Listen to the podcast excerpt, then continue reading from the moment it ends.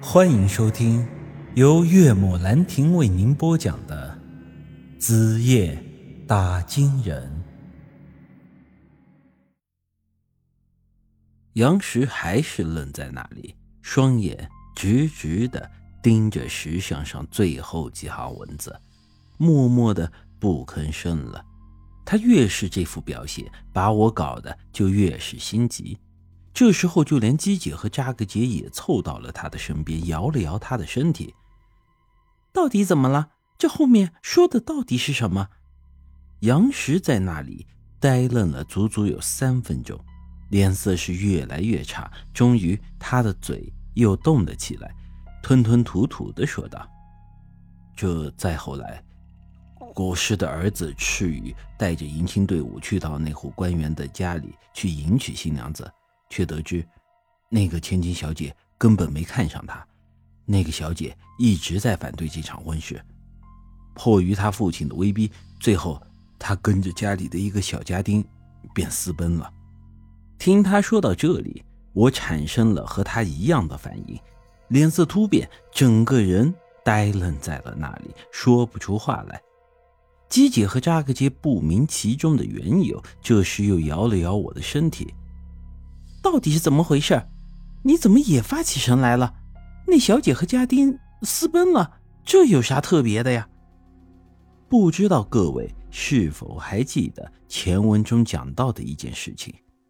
当初我家舒瑶的水晶棺出土之后，先是被一个叫做林槐树的老板给收走了，后来杨石又花高价把这水晶棺从那老板的手里买了回来。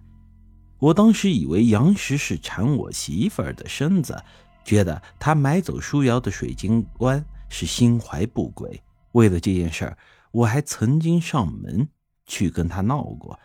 但是后来误会解开了，通过杨家的族谱，我了解到杨石之所以要买走舒瑶的棺材，是因为舒瑶是他们的杨家祖先。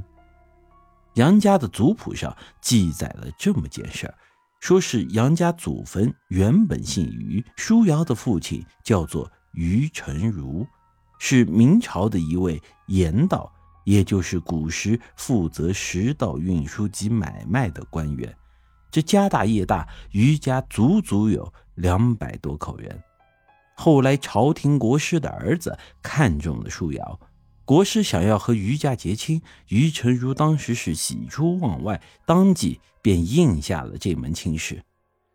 可令他万万没想到的是，舒瑶并没有看上这国师的儿子，并不愿意嫁过去。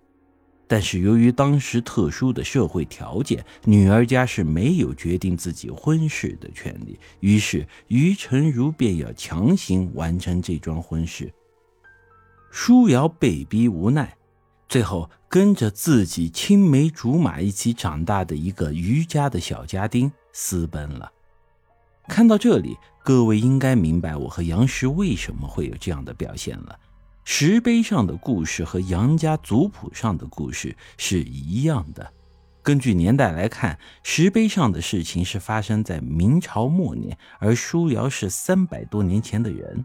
那时候也正好就是明朝末年，同一个时期，同一个朝代，同一位国师，这事儿肯定是跑不了了。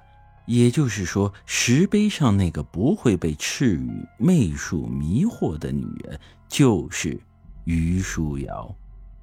根据杨石所说，石像最后的内容也完全和族谱上的故事讲的一样。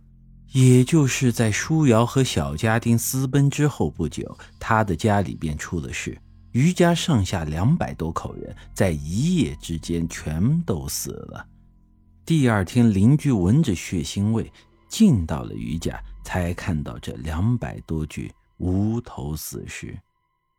在这之后，余家一个两百多口的人的大家族，只剩下了舒瑶这一根独苗了。舒瑶和小家丁生下一个孩子，也正是从那个孩子开始，之后舒瑶和那个姓杨的小家丁的后代就染上了那个奇怪的诅咒。杨家人活不过二十五岁便会因诅咒而亡。这个诅咒一直传到了杨石、杨玉两兄妹身上。当初我看了杨家族谱上这个故事，关于舒瑶的内容，我本来还挺感慨的。令我万万没想到的是，那件事情居然和这石像上记载的故事有所关联。关于石像上的内容，我之前完全是抱着听故事的态度在看，也就是说，我起初并不相信。阿修罗的存在，但他现在却和一些现实事件产生了联系。换句话说，阿修罗可能和诅咒有关。我也不得不重新审视这尊北扎草原中的石像了。本集已经播讲完毕，欢迎您的继续收听。